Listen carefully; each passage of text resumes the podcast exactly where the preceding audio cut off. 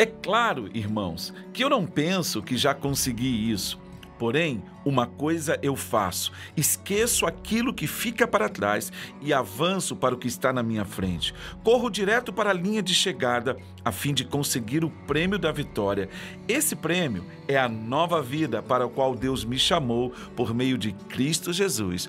Filipenses capítulo 3, versículos 13 e 14, na versão da NTLH.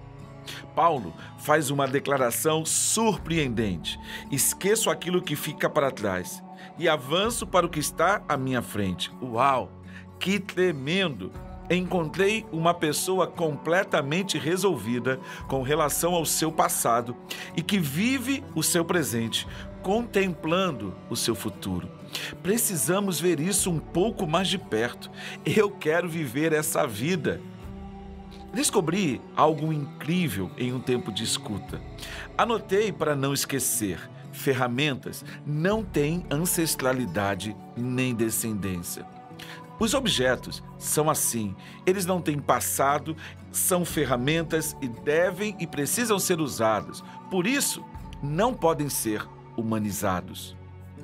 Muitos dos nossos problemas do passado decorrem das feridas, das, das dores que nós carregamos, porque fomos coisificados. Isso mesmo. Muitas vezes no passado, nós talvez tenhamos sido usados exatamente como objetos.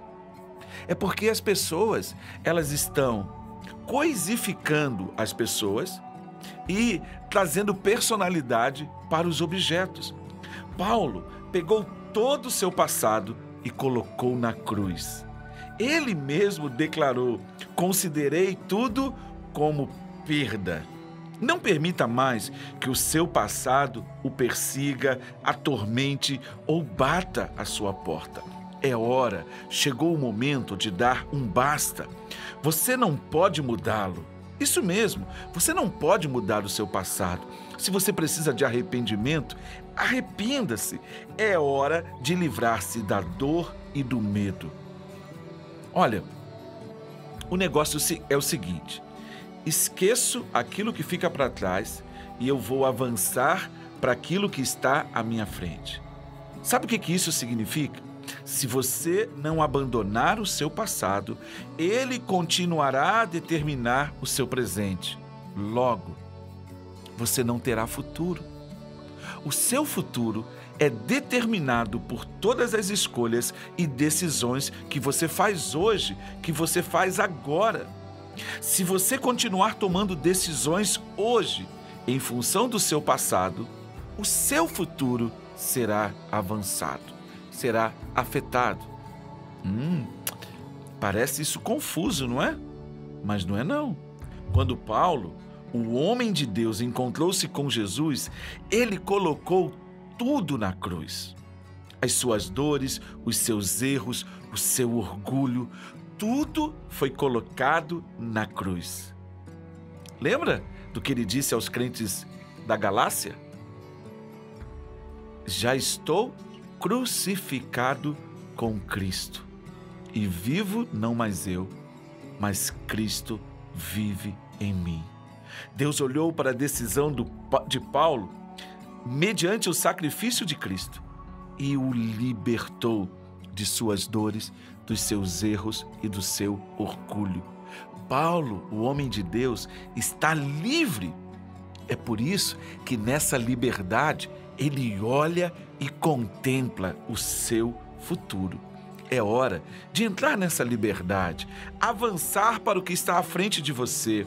O seu erro, o seu abandono, a sua traição, o que você fez de errado, o que fizeram de errado com você. É hora de pegar tudo isso e dizer: não, isto não vai mais me afetar. Eu vou me arrepender, eu vou tomar a decisão que precisa ser tomada. Isso, isso é muito doloroso, mas é possível. Chegou a hora de você não contaminar mais o seu presente e comprometer o seu futuro por causa do seu passado.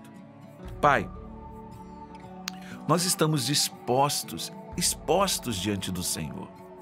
o nosso passado, o nosso presente o nosso futuro são uma só realidade diante de Ti. Que o Teu Espírito nos conduza para que possamos pegar o nosso passado e colocarmos na cruz de Cristo, para que o nosso presente seja de liberdade. E aí, sendo livres hoje, o Senhor nos dá um futuro. Muito obrigado, porque Jesus morreu na cruz por mim. Em nome dele que eu oro e digo amém. Até o nosso próximo encontro.